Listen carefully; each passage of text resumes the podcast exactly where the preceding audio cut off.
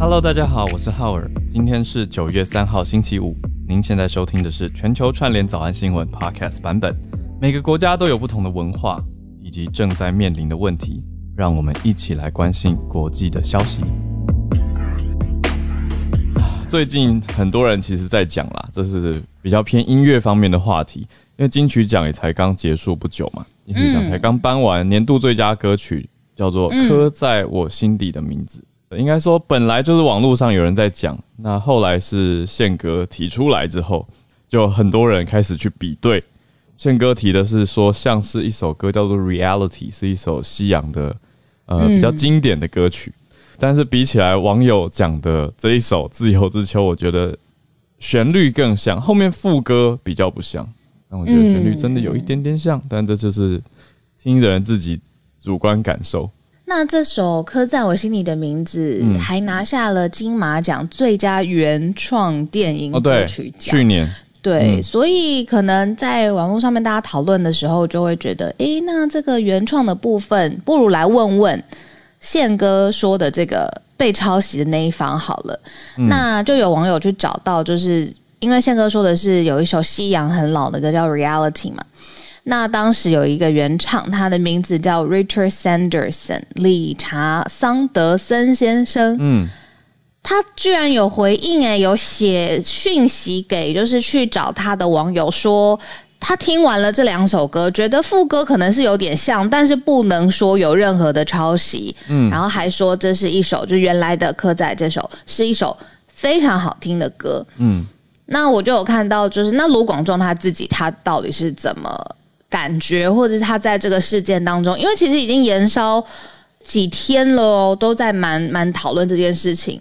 他自己其实是一直呃有一点低调，然后没有正面回应。但是昨天终于他在一个影片下面留了三颗爱心。哎，那个影片呢，就是匿名者，嗯。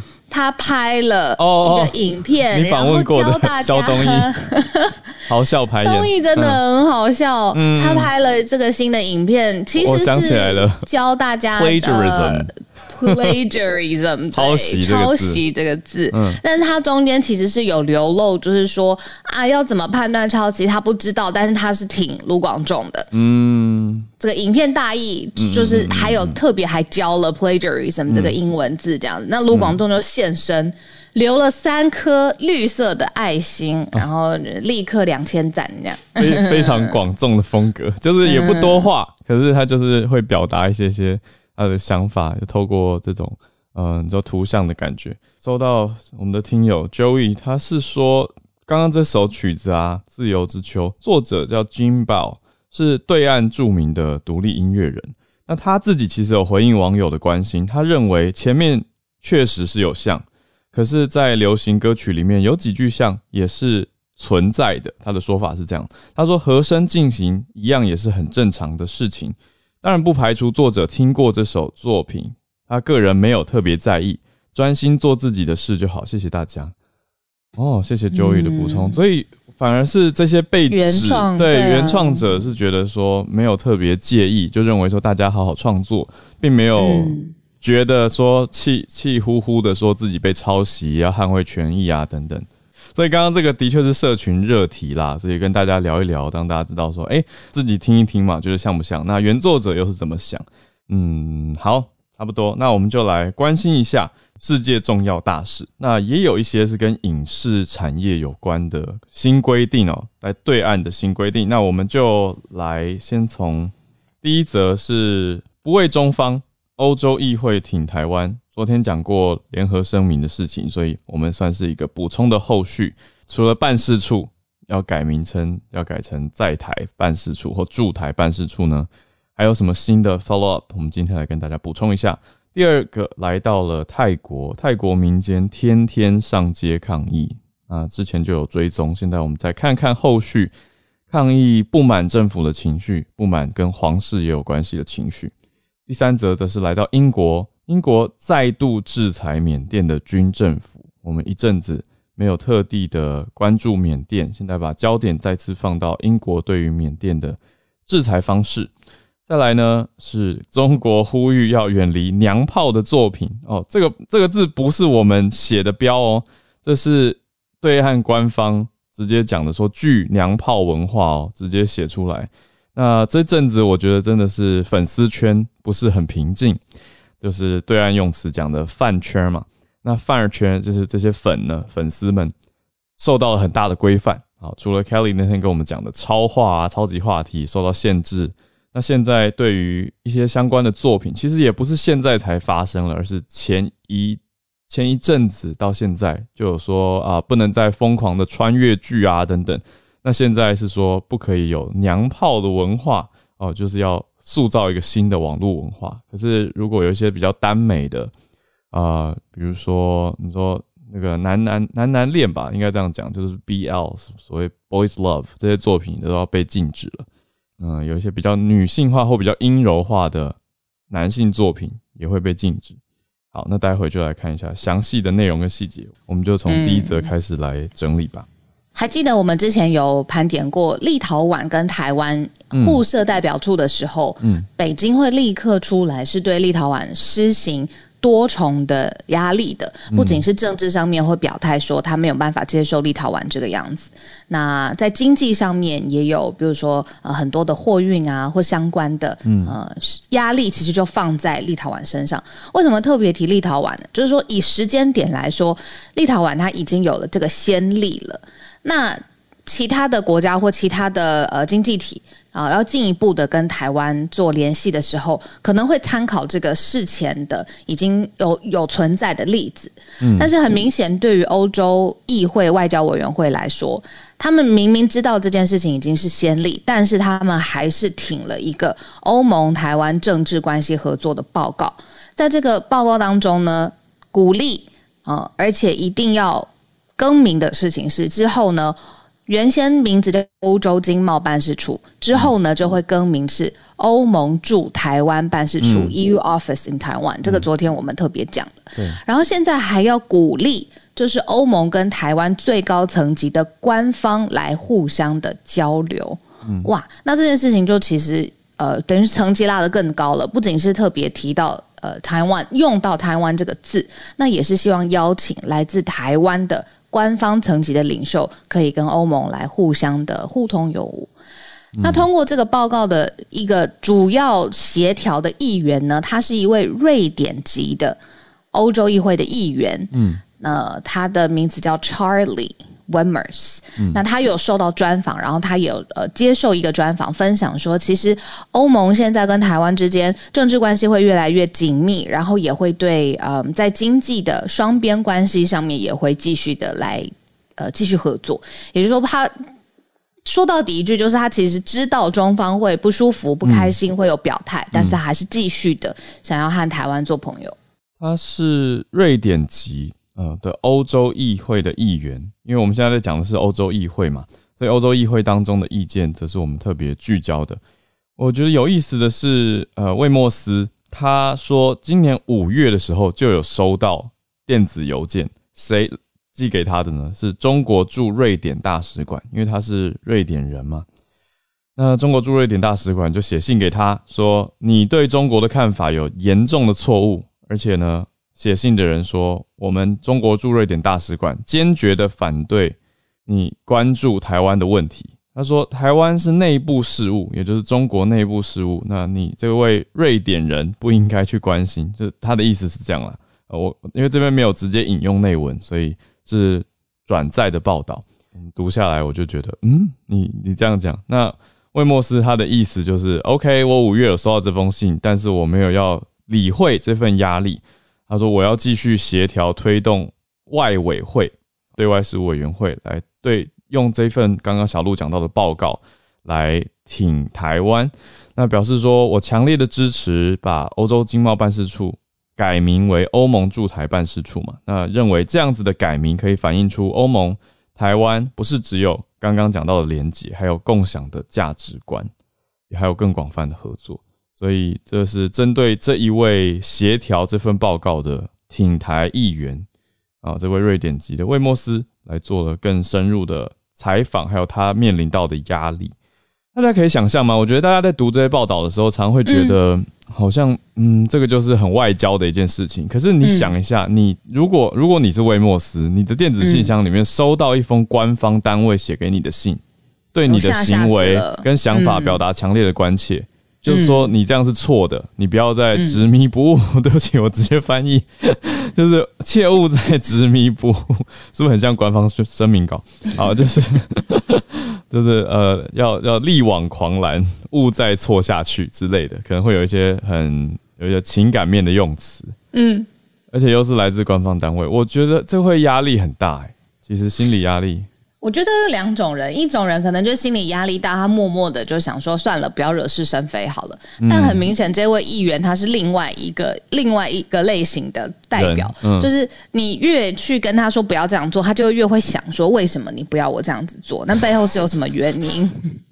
那我要来做正确的事情，我要捍卫我自己心里的价值，我自己的脑补啦。我在想，它是属于这种第二种类型，因为真的是我如果收到 email，嗯，哎，我不知道，哎，嗯，我可能很在意的事情上面，别人叫我不要这样做，我可能还会相信自己吧。但是我如果有一点犹疑的事情，呃，我不确定这样做好不好，然后而且是来自于很强力的呃外力的干预的话，我搞不好就会被影响。你觉得我会怎么样呢？你你知道吗？我我觉得，如果我收到一些对于我们节目有意见，公开，我会问大家，我会我会先截图传到我们的工作群组，对，然后跟你们同仇敌忾一下，然后确定 OK 之后，再看看 要要怎么跟大家沟通。对啊，我觉得，但魏莫斯他相对是很沉得住气，他并没有，我不知道啊，至少在对外的形象上，他没有公开在推特或者是 搞不好在他的工作群组也已经讲过一轮了。可能在欧洲议会的几个议员的 WhatsApp 里面，大家就是骂一圈，就是 What's this？然后就开始 跟我们一样。那个不知道欧洲最常用的通讯软体是什么？哎，因为我们比如说就是 Line 嘛，然后香港是以 WhatsApp 为主。那我不知道欧洲是是 Line 吗？我觉得好像不会，不是会是什么？大家可不可以 message 我们一下？好，收到几位听友回回复一下，欧洲生活讨论最常用的软体好像还是 WhatsApp。对，谢谢大家的补充。大家知道 WhatsApp 也被脸书买走了吧？Facebook、Instagram 还有 Instagram 昨天大宕机。好，我们继续来到泰国，民间天天上街抗议。哎，这个我觉得。应该算是一个新的正式的决定，而且是他一定要弄到一个结果为止。我好爱用“弄”这个，真的是很不文雅字，先跟大家道歉。总之呢，之前我们一直有跟大家 follow，就是说，呃，泰国尤其是年轻的族群以及学生的族群是会上街头抗议的。那他们就是要反对呃现任的总理帕拉玉，还有整个跟皇室之间的比较复杂的。比较保守而且传统的权力结构关系，嗯，那他们虽然用的是一些有时候是创意跟轻松的做法，但是呢，他们现在已经有一个最新的说明，表示说，从接下来他们。傍晚的时候，每一天都会集结在曼谷市中心有一个叫雅素路口，他们会一直一直天天的抗议，直到帕拉育下台。嗯，也就是说，之前他们可能抗议的时候，他的诉求虽然是这样子，但是他可能这个抗议时间结束，那就结束了。但他们现在是，除非帕拉育下台，否则他们每一天都要集结在曼谷的雅素路口来抗议。嗯嗯，好，所以继续的抗议帕拉玉，主要是针对帕拉育。嗯，还有他的抗议在过程当中，从四月以来泰国到现在，整个疫情就是没有变好。那七月的时候确诊数还有破万，死亡人数也会破百，那就是在政府上面抗议这件事情上面，还有包括疫苗，我们之前也有报道过，就是实在是有很多错综复杂的政府的呃民间对于政府累积的不满是非常非常高的。我是感觉到说这几年比较多。民间对皇室的意见会蛮明显的浮上来，比起以前多。可是这次目前的抗议还是针对帕拉玉的。我们再延续到第三题，英国再制裁，所以之前已经对缅甸提出一些些制裁了。哎，其实时间是二月份，二月份是缅甸的军方有发动了。他目的就是要夺取政权，让他们成为缅甸军方成为实际上面实施政权的人。嗯，那对于缅甸当地民主派选出来的总呃领袖，把他抓走了，在一个我记得是凌晨的时间，嗯，那这个是二月份发生的事情。那从那之后呢，其实呃，英国是有针对来自缅甸的几位高阶的军官，还有他们这些军官经营的事业，有制出呃祭出制裁的措施。嗯，那现在呢，英国又宣布一个新的制裁，就是来锁定跟这些军方政府关系非常呃密切的商业大亨，还有他的集团。然后来制裁这个商业大亨的集团，希望可以前置，就是说，那这样子，缅甸军政府的经脉，它的金流的来源是不是就被呃切断了？这样子，那这一位大亨的名字呢，叫做戴扎，他呢是主要是来提供企业网络，呃，还有呃缅甸军政府军方的财务支援，还有武器。那这就很明显了，就是呃在军力上面，还有钱上面。武器方上面就是特别的要来支持给缅甸军政府的，但是现在呢，啊，英国对他的制裁是冻结他的所有在英国的资产，而且也要禁止这一位叫戴扎入境英国。嗯，所以是冻结一位大金主他的资产。但是这八个小时比较新的消息啊，戴扎他英文拼音是 Taza，还有还有他的集团叫做 Two Group 图集团。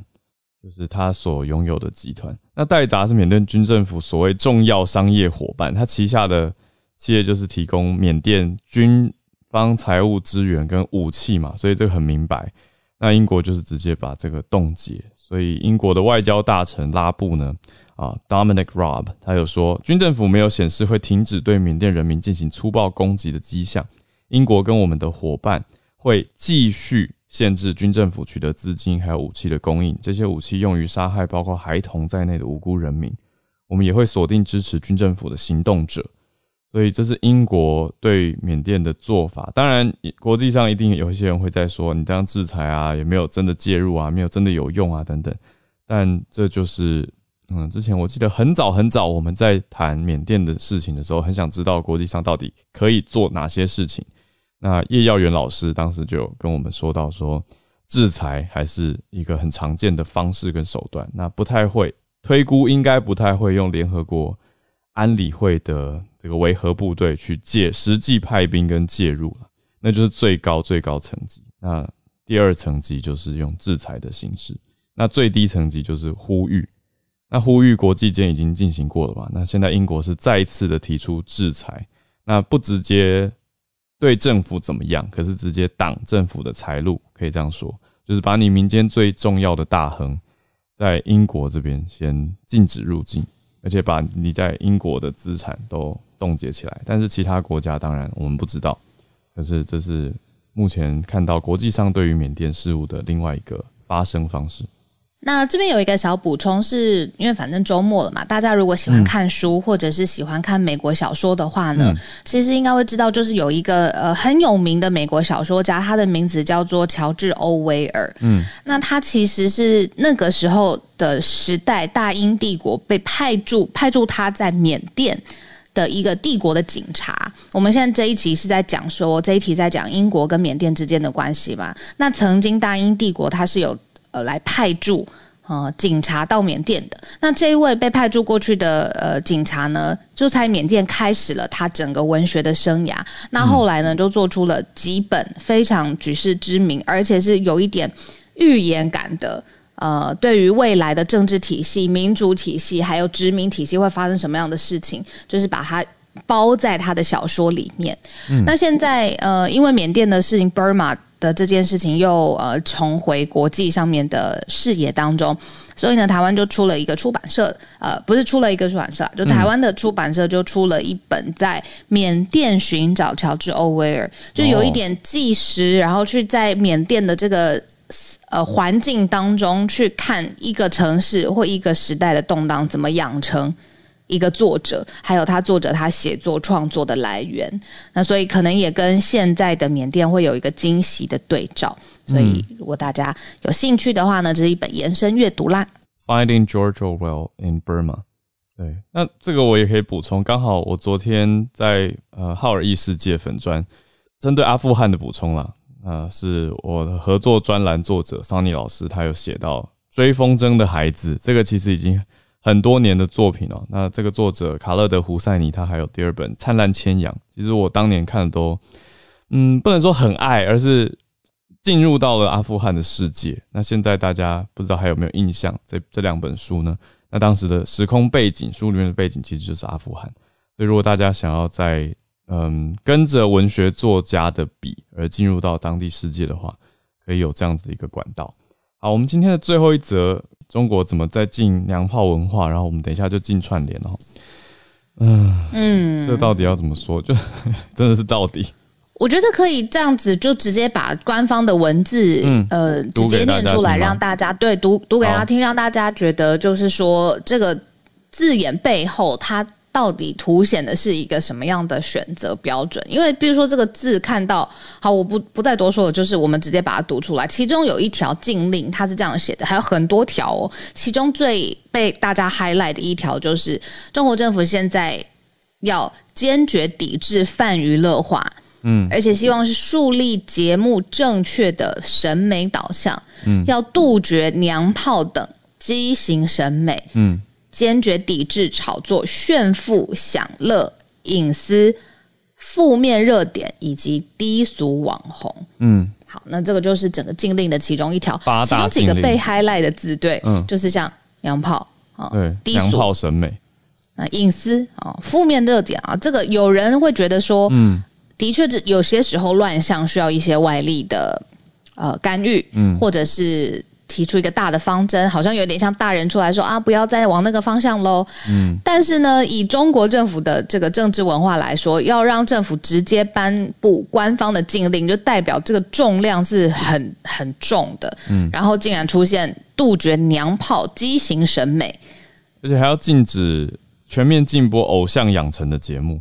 呃，我来看一下这个所谓娘炮审美它的细节，主要的。第三点才是坚决抵制泛娱乐化。那刚刚小鹿讲的就是这些泛娱乐化里面的内容，其实还有其他更多的抵制。这这一条只是八大禁令的其中一条而已，其他有要抵制违法失德的人员，还要坚决反对唯流量论，就是追求流量的那种明星养成综艺节目，逼大家要去什么打榜啊，买一堆你说饮料或者是买一堆别的东西才能投票这种。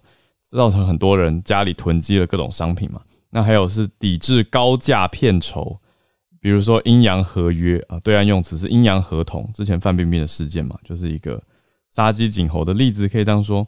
啊，那其他有包括加强从业人员管理，还有要展开专业权威的文艺评论，要有正确的政治方向，还要价值取向，弘扬真善美。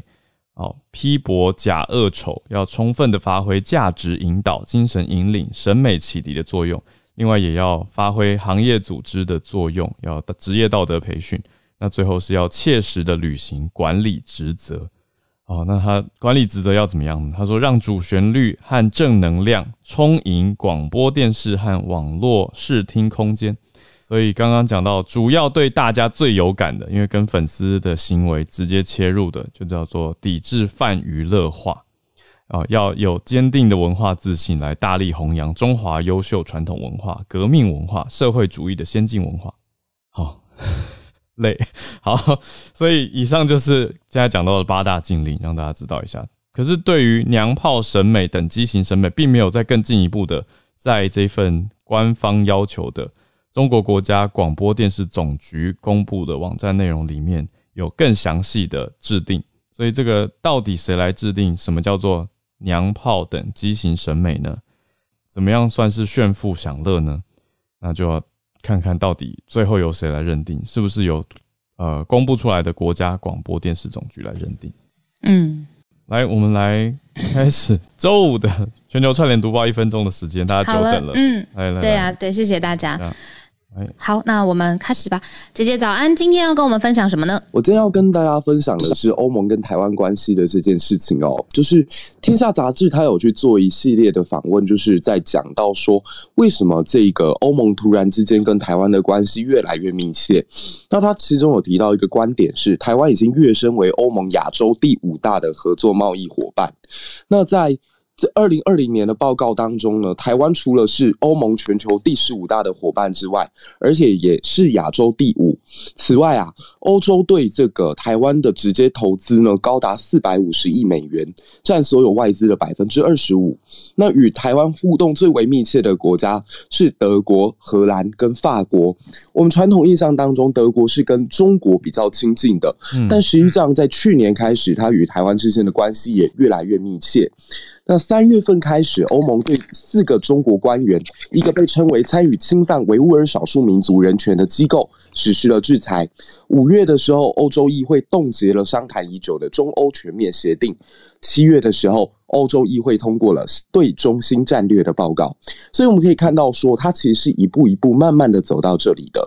那更重要的是，它对中国释出一个警讯，因为中国最近在武赫台湾还有对内人权议题都玩的太夸张了，像刚刚提到的那个反洋炮文化、反饭圈文化，甚至是对艺人的抄底。那甚至我看到一则我觉得特别有意思的是，叶老师提出来的，他说如果回到学生时代，嗯，政府规定他一周只能打三个小时的电动，他一定会直接翻桌。对，所以在这种状况之下，嗯。欧洲这些西方国家认为中国不是一个可以信赖的对象，要跟中国渐行渐远了。那台湾这些跟欧盟或者是西方国家有共同价值的，是不是可以想尽办法在这个机会与它接轨？Dennis 老师在四月的时候就曾经提过，欧洲是一个跟我们价值比较相近的地区，所以是值得我们去认识、深度交流的一个国家。那说这么多，我觉得最重要的就是。如果现在呃中国更加对内紧缩，其实也会让他在对外的外交环境当中陷入困境。嗯，而中国的困境反过来说，也可能就是我们台湾的机会啦。对，这就是我要分享的。谢谢，谢谢一粒白油姐姐姐。那我们再连线到 Kelly，早安。就是其实这个单改剧，其实是在八月二十五号的时候就有。就是哎，大概八月二十八，抱歉，就有出现，就是在微博热搜就讲说，单改剧是耽美的耽，改编的改，对，所以是耽美的改编剧，播出无望，对，就是只能说就是同，就是所谓男男剧哦，BL 就是这种意思的中文叫做单改剧，对。然后其实这要回回回归到一九年的时候，不知道大家有没有看叫《陈情令》，就是由王一博跟肖战演的，因为这一部剧其实。他看似不是一个武侠剧，可其实是有点男男的味道在里面。那这部剧就掀起了热热潮，当然也有抵制的声音。其实一九年的时候就有出现了，可是因为这部剧的关系，其实也带起了这两个艺人的流量。那也这同时也带起了很多粉丝，他们我有看到有一个叫毫无人性的氪金模式，就是刷数据，就是所谓的饭圈的一个 行为。就是很夸张的意思，没错。他这个豪还不是说我们是一个土一个豪的那个豪，就毫无人性的氪金，就大家会去刷，会去刷流量，会去刷数据，让这个让他们两个可以就是越来越红。的确，他们两个现在的确很红。那加上就是今年的呃《山河令》，然后也是捧红了龚俊跟已经被已经看不到他的资料的张哲瀚这两这两个人。那其实这也同时让很多艺人眼红嘛，那所以就就所以所以才会陆陆续续很多。其实现在已经有七部待播的那个这个所谓的这种这对干改剧是目前是没有办法播出的，因为明确很明确就已经有下说，其实这是不能的。哦，那对，然后刚刚有说到那个，还有其实现在的触角其实已经生下网红了，有一个在抖音上很红的叫做郭老师，他就是因为。表现低俗，嗯，然后无论是直播还是说他的影片都是低俗的，嗯，然后所以他就被广电总局这个求就是整个封杀，然后然后甚至就是也有还有发一个通告，就是说这些被封杀的不论是网红还是艺人，都不能在其他的平台去创立新的账号去为自己发声。哇！对，就是一个全面全面者。其实，在很久前在今年也有，去年也有整治了一个网红，他就是可能利用直播去跟别人求婚带货。其实这个这个也有被，就是广电总局跟抖音啊、快手都已经把这些账号封，可能因为他们可以创新的账号。嗯，那这次有发一个，就是也算是有，就是有强烈谴责跟通知说，就他们不能再创任何的账号，艺人也不行，就是只要这些有被所谓的嗯不良的。这些这些人都是不准再有任何平台去做发声的。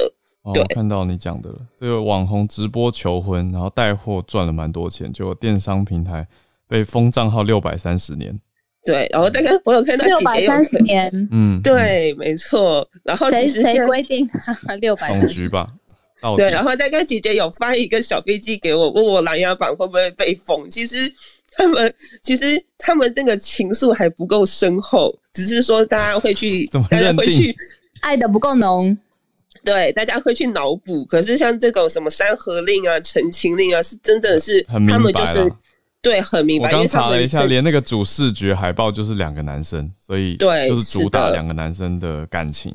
对，是的，所以其实现在基本上就是，而且现在因为快要到所谓的呃，中国通常在八九月的时候，呃，会有他们的国片日，嗯所以其实他们的国片月，所以其实像电影啊什么都是非电视剧都是非常的所谓这种政治正确倾向的嗯电视剧出来了，对，他们会开始做宣传。你知道我在想什么吗？我想到十月就是国庆了，所以准备要要国庆之前会不会是一波扫荡？我自己在想啦。嗯，也有可能每一次嗯国庆之前都会有很多、很多新闻出现了。嗯对，嗯嗯，是的，嗯谢谢 Kelly，增增加了很多知识。想到一张梗图，奇怪的知识增加了，没有啦。这个我觉得是很实用的，因为大家两岸话题，特别是关注到这个很明白，都已经公开，而且罚的都已经罚了，所以谢谢可是两岸嗯这个差别实在是太大了，一个是艺术创作或者影视创作要被罚六百三十年，嗯，然后一个是同呃庆祝同志婚姻合法化。那我们是不是刚好延续啊？我看到 More、嗯 Doctor Doctor More Doctor More 要把麦克风开一下，对对对，他刚好要讲这一题别实在是嗯嗯好好明显哦。嗯，对，刚好可以回忆一下前面这个讨论哦。在中国现在有这种禁止娘炮的文化，可是相较于台湾，其实也有分在传统媒体以及就是新媒体的部分。嗯啊、虽然我们现在看到好像台湾在比较自由多元的媒体状况底下，不管是 LGBTQII Plus 或者是同志相关的议题，嗯好像都可以在媒体上公开的去谈论啊，甚至去做很多的沟通。可是这其实也不是一步登天的哦、嗯我们过去其实也花了二三十年的时间，包含现在大家在电视媒体上，嗯可能可以看到一些比较女性化或者是性别多元的角色，或者是一些演艺人员的表演，其实都是少数。那就以今年的广播金钟奖跟广电金钟奖了，因为昨天是公布了电视金钟奖的入围名单，那前一周是前一周其实是这个广播的部分，嗯。对，其实今年的主题是 co-star，就是代表这一些啊、呃演艺人员或者是相关的工作者都是呃一颗一颗闪耀的星，他们背后其实有不同的故事。今年的广播金钟奖其实是二十年以来首次有一个同志的节目入围所谓的气质节目奖啊、嗯这个节目叫做甲板日志。哦那这其实就已经证明了一件事情，大概走了二十几个年头，所以台湾的传统媒体其实也跨出了这一步。那当然还有包含昨天说，呃，还有刚才 Howard 跟小鹿有提到、嗯这一次的刻在我心底的名字，来自吴广仲的歌曲，它嗯本身也是一个同志电影的电影主题曲嘛。对，那虽然 虽然有这个抄袭的疑云跟风波，它刚才有一个版本，其实大家说它是抄袭另外一首 Gospel，也就是福音的歌曲哦。嗯如果大家感兴趣的话，可以点我的 bio，我里面有一个叫 Purple Power 的节目，我们有整理了，嗯就是这几个不同的版本的相似度。嗯那也因为它其实是同志电影，但是又有这个抄袭了福音歌曲的疑云，所以大家一直说好像被摆了一道啦。因为大家有一些在宗教立场上对于同志身份的认同，那个 identity 是不太一样的。哦，那只是想要跟大家分享，就是说，其实台湾现在看似很自由、很多元的这种情况，其实也是慢慢累积而成的。嗯，对，这个是细节的观察。对你讲这个，我刚刚也去找了《甲板日志》这个节目来稍微了解一下。对，的确被选入，这是一件蛮，其实以这个性别意识的观点来看，是蛮大的一步啊。不管最后是否得奖，他入围就是评审对于这个节目的内容的性质认为是诶可以列入竞赛，那共同来公平竞逐的，所以他是很对，没错。有意义的。然后同时嗯也是希望大家帮我集气加油，因为这次我也入围了两个奖项，哦所以，恭喜请！大家帮我集恭喜恭气一下。喜！谢谢谢谢。是哪两个节目？呃，我入围的是呃金钟奖的最佳流行音乐 节目主持人，嗯，然后还有所谓的节目音效奖，所以请大家帮我加油一下喽！加油加油，恭喜！谢谢谢谢谢谢 Doctor Moore。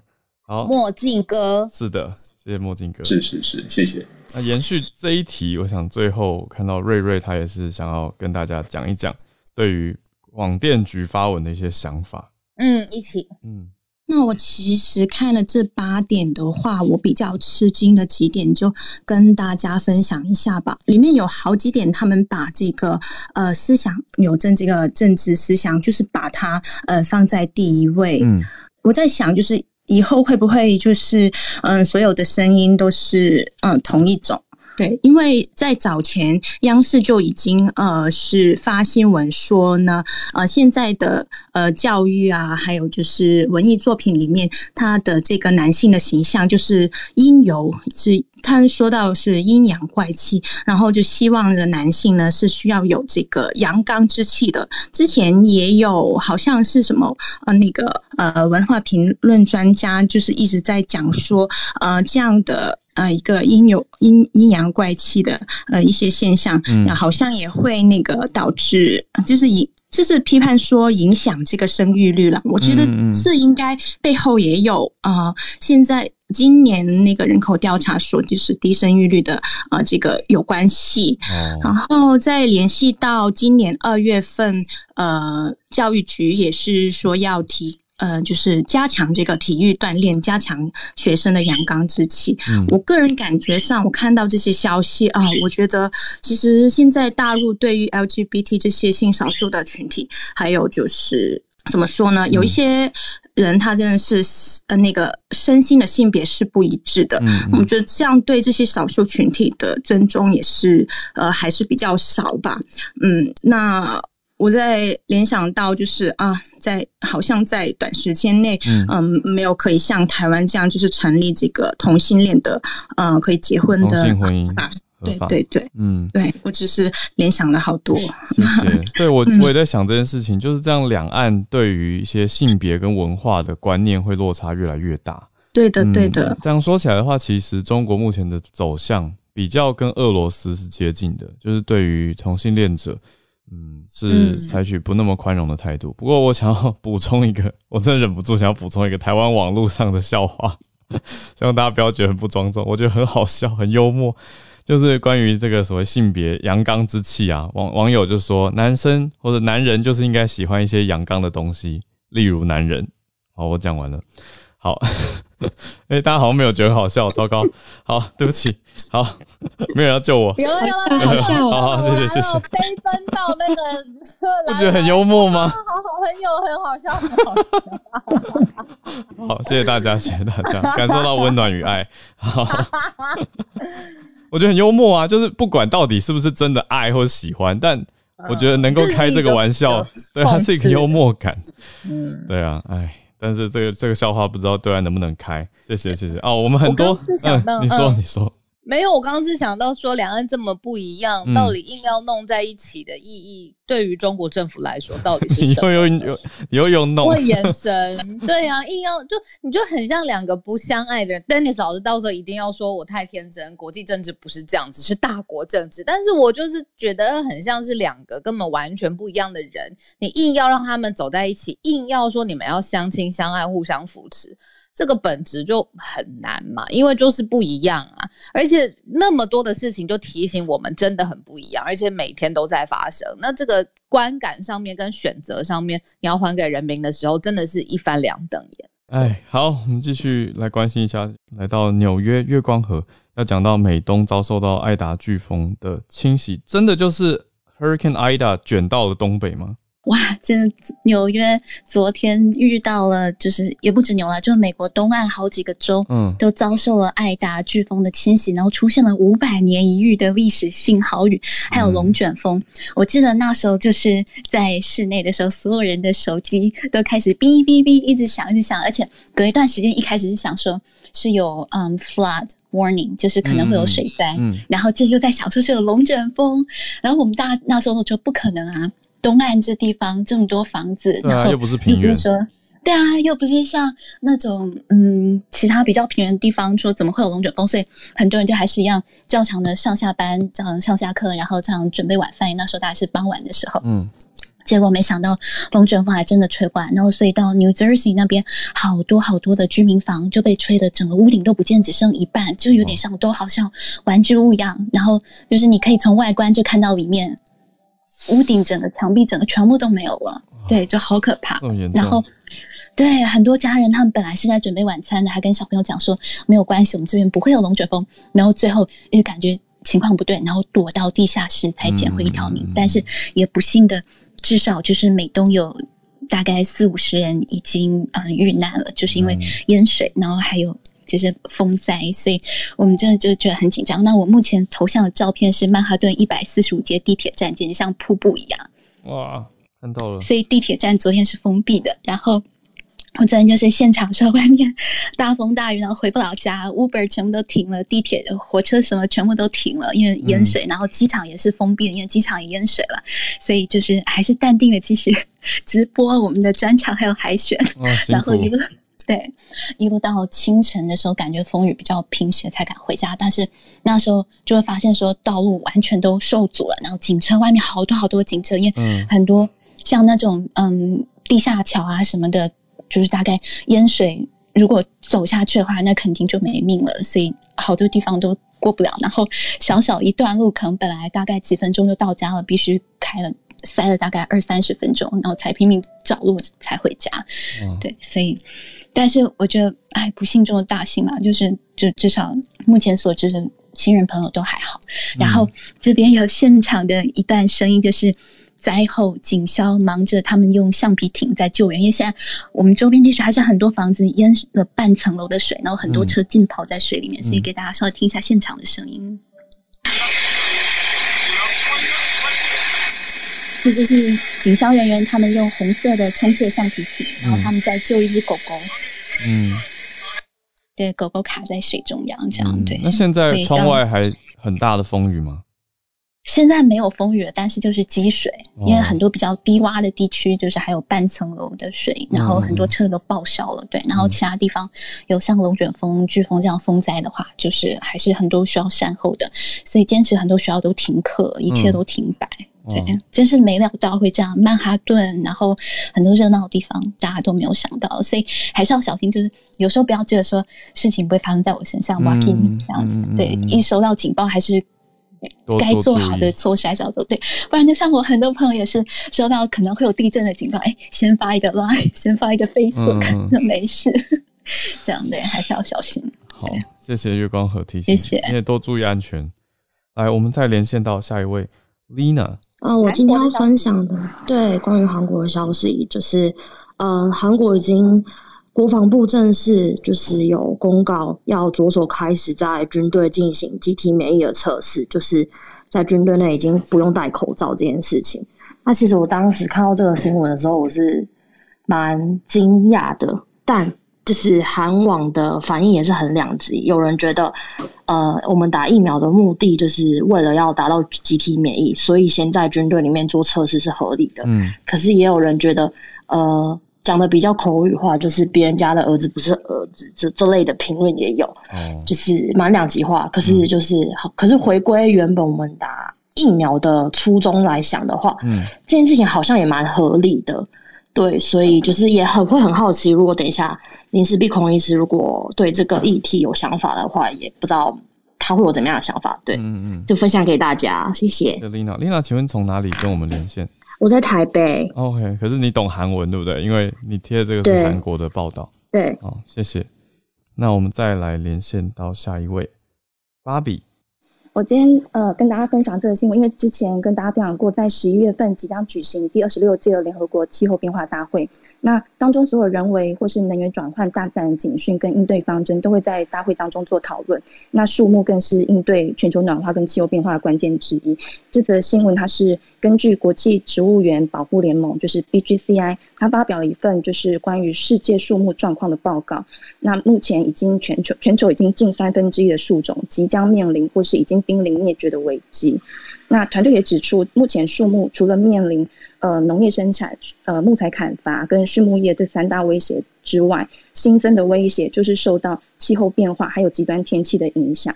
那报告报告当中，他其实提到了，因为单一树种的灭绝会连带影响很多其他树种消失的几率，然后动物栖地或者是对我们自己人类生活产生的很严重连锁反应，可能因为碳封存。树木负责碳封存跟造氧的关系，相对影响我们建材、食品跟其他物资供应。那也提出了很多加强全球合作的方针，然后扩大受威胁品种的保护区覆盖范围等等。那我觉得重点是他们推出了一个 Global Tree 的网上数据库，可以让所有人去追踪全球各国树种的情况还有保育进度。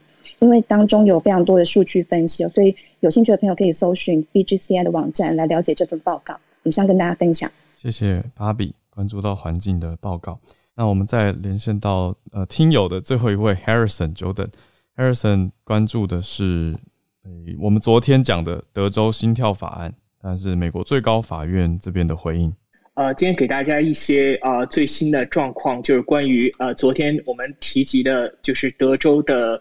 呃，反堕胎法的问题，然后就是昨天我们大家都提到，就是保守派他是 pro life 的嘛，他就是说认为，呃，胚胎杀，呃，就是如果堕胎等于杀人，就而且他们要反对就是这种。人类的筛选机制，嗯，那么自由派那边的观点就是政府不应该把手伸进就是个人权利的领域，嗯，然后呃，而且他六周的法案的话，六周就是算呃非法堕胎的话，那么容易给女性造成很多的就是困扰，就是因为假如一次月经来晚，它就有可能就是导致非法堕胎。那么呃，今天呃就是昨天晚美美国时间晚上的话，就是美国最高法院他投票做出了一个呃决议，就是说。拒绝从程序上阻止德州的州法，也就是这一次的法律的推行。那么这次值得一提的就是 John Roberts 法官，他是大家都知道他是法保守派的著名的呃首席大法官。然后，但是他这次投票是站到了自由派的一边。但是尽管这样，呃，依然是呃四比五，那也就是说保守派呃拒绝阻止德州呃这个。州法推行的状况得到了胜利，呃，但是就今天我们呃上午就是也也跟有有一些法法学的呃就是朋友讨论，然后他们给出了另外的观察，就是因为现在最高法院还是在呃处理另外一个案子，叫 Dobbs versus Jackson Women Health Organization，是一个呃诉呃密西西比州，也就是十五禁止十五周以后堕胎的这个州法，因为他们在论述就是呃在某种状况下就是一。婴儿或者说胚胎的心呃心脏瓣膜并没有完全形成的状况下，他们如何的在如何界定心跳这个问题？就所以呃，最高法院将会在今年年底晚些时候，或者是十一月或者是十二月，给出他们针对这个法律的一项判决。那么这项法律的话，会呃从呃从类会就是让类似的法律。架构的法律，比如说像 Georgia 的，呃，监测心跳这个法案，包含呃德州最新的这个反堕胎的法案，嗯，可能会产生更多的影响。就所以这是一个新的观察点。谢谢 Harrison。之前等等了这么久。对，好，那我们终于来到助战专家时间，Anne 老师，Anne 老师，嗯。周末愉快！周末讲这么硬的议题，欧洲欧洲挺台湾，这是很令人开心的事情。但我们要从很多的角度来看哦。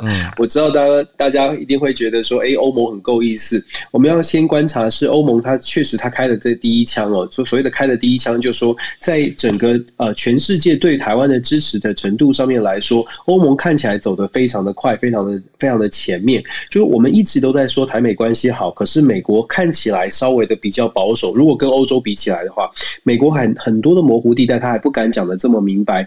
可是欧洲呢，他呃，从昨天到今天这个报告，很多的欧洲欧盟的议会的这个成员呢，他对于中国其实非常的反感，尤其对于中国打压台湾是很反感的。所以他们在不管在论论述上面，还是在法案的通过上面，我们都看到比较比较前进的做法。那刚刚小鹿有问一个问题，我有听到他说，呃。就你们两个在讨论的时候，有在说，哎，听到就说好像是有人写信给你打压，就是要你不要做什么事情。呃，有的对，有的人就会觉得比较保守，就说，哎呦，好像压力很大。然后小鹿就说，那那我我会觉得我我该做做对的事情。我觉得真的就是反完全反映了就是呃呃欧盟议会成员他们的感受。其实欧洲国家不只是这个这次做报告的这个主讲的人哦。事实上，法国呢，之前啊，不，法国啊，捷克等等哦，之前为什么法国会有上议院的议员，他们会坚持要跟台湾做国会的交流，就是因为中国驻法国的大使跑去就是写信威胁人家说，你们不能跟台湾交流。所以其实中国在跟欧洲国家交往的时候，他们可能搞错了一点，是他们觉得说，哎，我们用这种威胁的威胁的手法，欧洲的国家就会就会这个就范哦。很很显然的，欧盟国家不太吃这一套，所以。要搞，所以中国在欧洲的部分踢到了铁板。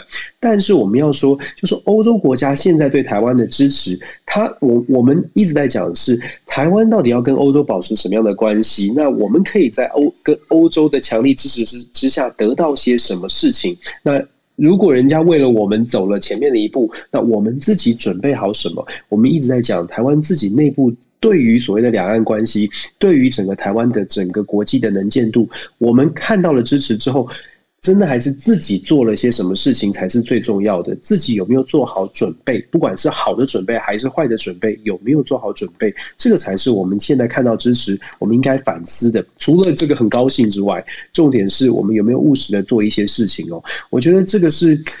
呃，刚刚小鹿很多问题都让我有很多的想，很多的这个这个思考，包括小鹿说两岸就是不一样啊，为什么一定要一样？真的，我我我我我非常理解，而且我也常常就是试着去跟我的这个大陆来的学生做沟通哦。可是我自己的第一线的接触是这样，就说中国大陆的朋友。他们他们是从小就被教教育是两岸是一样的，两岸是一家人，两岸是一个国家，不只是一家人，是一个国家。当你从小就被灌输这样的观念，就算你是一个很愿意开放心胸的人，你是不是也需要一段时间来重新思考这个问题？而且可能是你要遇到了台湾老师，遇到了台湾朋友，有交流才有改变。可是如果现在我们不做交流，我们可能就跳到了一个结论，就是说啊，为什么为什么不一样？为什么我们不能够？为什么你们？不能理解，其实我觉得现在现在的问题就出在我们越来越少交流了，越来越越来越多比较比较尖锐的对尖锐的对话，当然也一定会有人。坚持就是不愿意不愿意听呃双方的意见，可是我们自己在做出呃论述的时候，有没有办法就是思考呃怎么样可以让身边的朋友跟我们走在一起？理想跟现实的差距是我觉得我们作为知识分子，或者我觉得我们作为理性的讨论的时候，要去努力去去去拉近关系的。我们期待的一个目标是啊要和平，我们期待的是在和平的方式之下，让双方都能够理解。现在我们就是分治，现在我们就是有各自的生活空间。未来要怎么做？那也许每个人有不同的想象，但重点是现在是不是能够继续保持和平，让我们有对话的机会？我我觉得对我来说这个很重要，这也是我们一直希望有理性对话的空间。当然了，有这种很很不理性的人，那我们能不能改变他？如果不能的话，那那我觉得我们也要做。我我为什么我会说做出最最做最坏面对最坏的情况也要做准备？为什么我一直说台湾要团结，甚至在军事上面我们要做好自己的准备，就是要避免最坏的情况发生的时候我们没有准备。所以我们现在有欧洲的支持，我们现在也有看到国际上面越来的能见度越来越高。那我们我我觉得台湾这这是一个台湾的好时间。呃，也许有挑战，可是这也是确实是台湾可以团结的好时间，所以我一直继续努力吧，大家一起用理智的态度来面对不同的意见，可是同时我们也用非常务实的方式准备好自己。我觉得这个是可以大家一起来一起来努力，一起来一起来加油的。嗯，谢谢大家，周末愉快。谢谢老师，谢谢老师提醒。嗯，对啊，老师周末愉快。来，我们再连线到孔医师，医师早安。医师又看到媒体乱象，媒体吓大家，就是这一个礼拜内被吓两次。对，昨天到现在又看到了很恐怖的标题了，什么金这个对疫苗都有，有一些媒体写错了，他写抗药性，哎，就是其实应该是对疫苗比较可能没有效。哦，抗药性我们通常说的是对抗生素、嗯抗病毒药物了哈，嗯，所以媒体就写成抗药性了。昨天记者会也问抗药性，哦，然后说什么已经入侵二十几国，嗯，然后呃，然后还有人又又用什么？哎，这个病毒好狡猾，比 Delta 还狡猾，什么 什么都用上了哈，嗯，那可是我跟大家讲，这是这样子的，我们八月中其实罗富已经跟我们说有一例是从美国回来的，然后他打过两剂 BNT。呃，结果他还是突破感。哥伦比亚猪的哥伦比亚猪的变异株，当时它还没有被安上一个那个希腊字母，嗯，但当它它就是一个 B 一 B 一什么一六一的，只有一个这样编号，嗯，所以它还是没有在全世界的那个大家知道会有比较受瞩目的变异株叫做 VOC 嘛，对，of concern，variant on concern，然后。另外有一个 V O I 哈，interest，variant of interest，嗯，就是你可能要开始注意它了，关注，可是它其实还没有没有到担忧，它还没有那么大，对对对。那目前 V O C W H O 公布还是四个了哈，嗯，Alpha、Beta、Gamma 跟 Delta，嗯，那那八月三十号，这就是这一次的新闻哦，W H O 就是把这个所谓的哥伦比亚出来的这个呢，嗯，给它正式安上这个叫做。喵哦，原来是这这一株是的，就是变成其实就是它。那台湾其实早就已经侦测过一次境外一路了哈。嗯，那它可是现在标题就写成什么超强变异株喵孔青苔，就好恐怖。没错，你看到了。对啊，就写成这样。然后昨天其实日本日本侦测到两例，嗯，那都是机场拦截，然后都是无症状。嗯，那所以还有人说什么，你已经入侵到邻国了什么的？哦，拜托，我们八月中早就拦截到一例了，好不好？这也不是新闻了，其实。没错，没错。那缪现在看到的状况是这样，它是今年一月最早在哥伦比亚侦测到的哦。嗯。那后来它主要在哥伦比亚跟厄瓜多尔，就是中美洲。那在这两个地方，其实它占它所有的病毒比例已经大概三四成左右。嗯。那当然，当地也有 Delta 了哈。那 WHO 就密切关注它跟 Delta 的互动。嗯，那到全世界到目前为止，在大概这超过二十个国家都有报告上传过这只变种株，可是都比例非常非常低，大概在全世界好像是不到一 percent 哦。全世界的所有变种株里面，那所以除了中南亚，嗯，就是中南美那两个国家之外。已经是流行的比较呃大之外，它到其他国家，它目前都没有做大的迹象吼。那其他国家 isolate 出来最多是美国了吼，因为就是跟中美洲可能多少还有点来往嘛。那可是在这几个月观察起来，那大家知道，因为 Delta 是非常 predominant 非常强势哦，所以看起来它并没有做大。那为什么 WHO 会在八月三十号做这个动作？应该主要还是基于它有两个特性是让大家担心的哦。第一个就是它在某些地方还是会造成一些小的突发，嗯，像欧洲刚刚说的中美洲之外，欧洲也有报一些小的突发 outbreak 哦，就是有一群群聚这样子。那第二个就是它的基因的变化其实是令人担心的，就如同我们前几天说的那个 C one two 一样哦。新冠兔，我跟大家说，它是全世界目前这个突变最多位点的的一个病毒，超过四十个，跟原来武汉病毒相比，超过四十个突变。那 Mu 的话，大概十几个。那可是它有大家比较担心的几个突变，嗯，包括了英国变种株的 N 五零一 Y，包括了南非的一四八四 K，嗯，所以它它有条件，它可能会比较对那个。跟贝塔一样，对这个我们的疫苗会有一些失效的的可能哈。那可是目前只有非常初步的研究。那英国有做过很初步的研究，它对那个呃呃综合抗体降低的，那可能至少那个能力哈，呃是跟贝塔差不多的。嗯，那其实到目前为止，这么多变种病毒，其实贝塔是最令我们担心的，因为它对疫苗那个失效的幅度是最大的。那没有可能跟它不相上下，可是目前真的对它的基础研究其实还不是很多。那因为它的案例不够多，所以目前一一切就对它疫苗是不是真的完全没有效了？嗯，然后是什么样程度的没有效？目前是没有资料的。嗯，那另外一个其实曾也常被大家提到的是烂打，烂打是秘鲁出来的嘛？哈，烂打也一样，烂打到目前为止虽然已经有。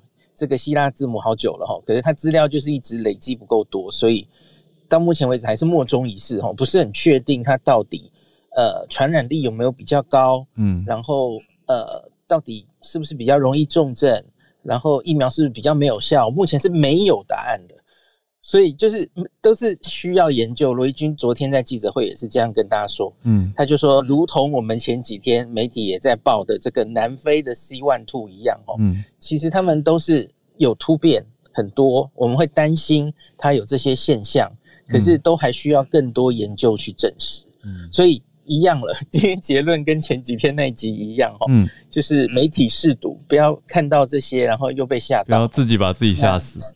对，然后媒体真是招式用不老哎，可是真的有用啊！因为如果我看到这个什么超强新病一株，就会觉得哦，一定要看一眼嘛。对啊，怕自己没有。然后这几天的看到节目也全部找我要谈这一题的，显然达到目的了。可是我我昨天就我我就说哈。Delta 这个病毒，目前现在全世界肆虐的这个病毒，嗯，它已经够烦人，够够令人觉得 太太比较担心，对，它才是真的 VOC 啊。可是大家把 VOI 炒的很像是 VOC 一样。没错，没错，它才刚上 VOI，它一切未知哈。那特别是现在 Delta 是那么，像现在是南非变种病毒 Beta。经过这几个月，它其实就是被 Delta 打败了。嗯，在在南非当地，嗯，对，因为南非当地原来就是贝塔最多的地方嘛。哦，经过这几个月，哇，Delta 出来把它都压制掉了。嗯，所以我觉得，就算这个这个 忽然讲不出来，mu 这个 mu 再强了哦，Lambda 再强，他去到世界上别的地方，显然现在他就是打不过 Delta。嗯嗯，那所以应该是。我我判断是不用太担心这件事啦。嗯，好，以上跟大家报告，就注意就好，因为它就是 V O I，vo 呃不是不是 voice，是 variant of interest。对，就值得南非那株现在连 V O I 都不是，哦，南非那还不是，反正就嗯，没错，就是累积证据，它真的变成值得抗胜、值得担忧。嗯，所谓你要用魔王来了形容它，应该是至少它变成 V O C 之后，对对吧？对对，大概就是这样子。谢谢医师，大家了解了。好，就是分层 V O I V O C 还是有一个落差在，而且还在关注，就不要自己看了标题魔王，看了标题超强变异组就紧张，就觉得真的那么难打。他说不定只是一个小小 boss 而已。大家打电动有很多小 boss 打完还有大 boss。好，那今天周五。的串联准备来到了尾声，也谢谢所有跟我们串联读报的朋友。今天大家选题太精彩，我就放特别多朋友上来，所以时间也拖得比较长。那也谢谢两位助战专家，对，谢谢大家，激荡很精彩。谢谢收听，如果你也支持慢新闻的话，不要忘记要订阅、分享、刷五星来支持全球串联早安新闻哦。然后，然后我们的全球华文永续报道奖入围人气投票来到最后阶段。大家继续帮我们加油打气。周末时间到了，也可以到全球串联早安新闻的脸书社团跟大家聊聊天，看看大家一起关注、一起注意到的有意思的国际消息。希望大家周末愉快，我们下周见。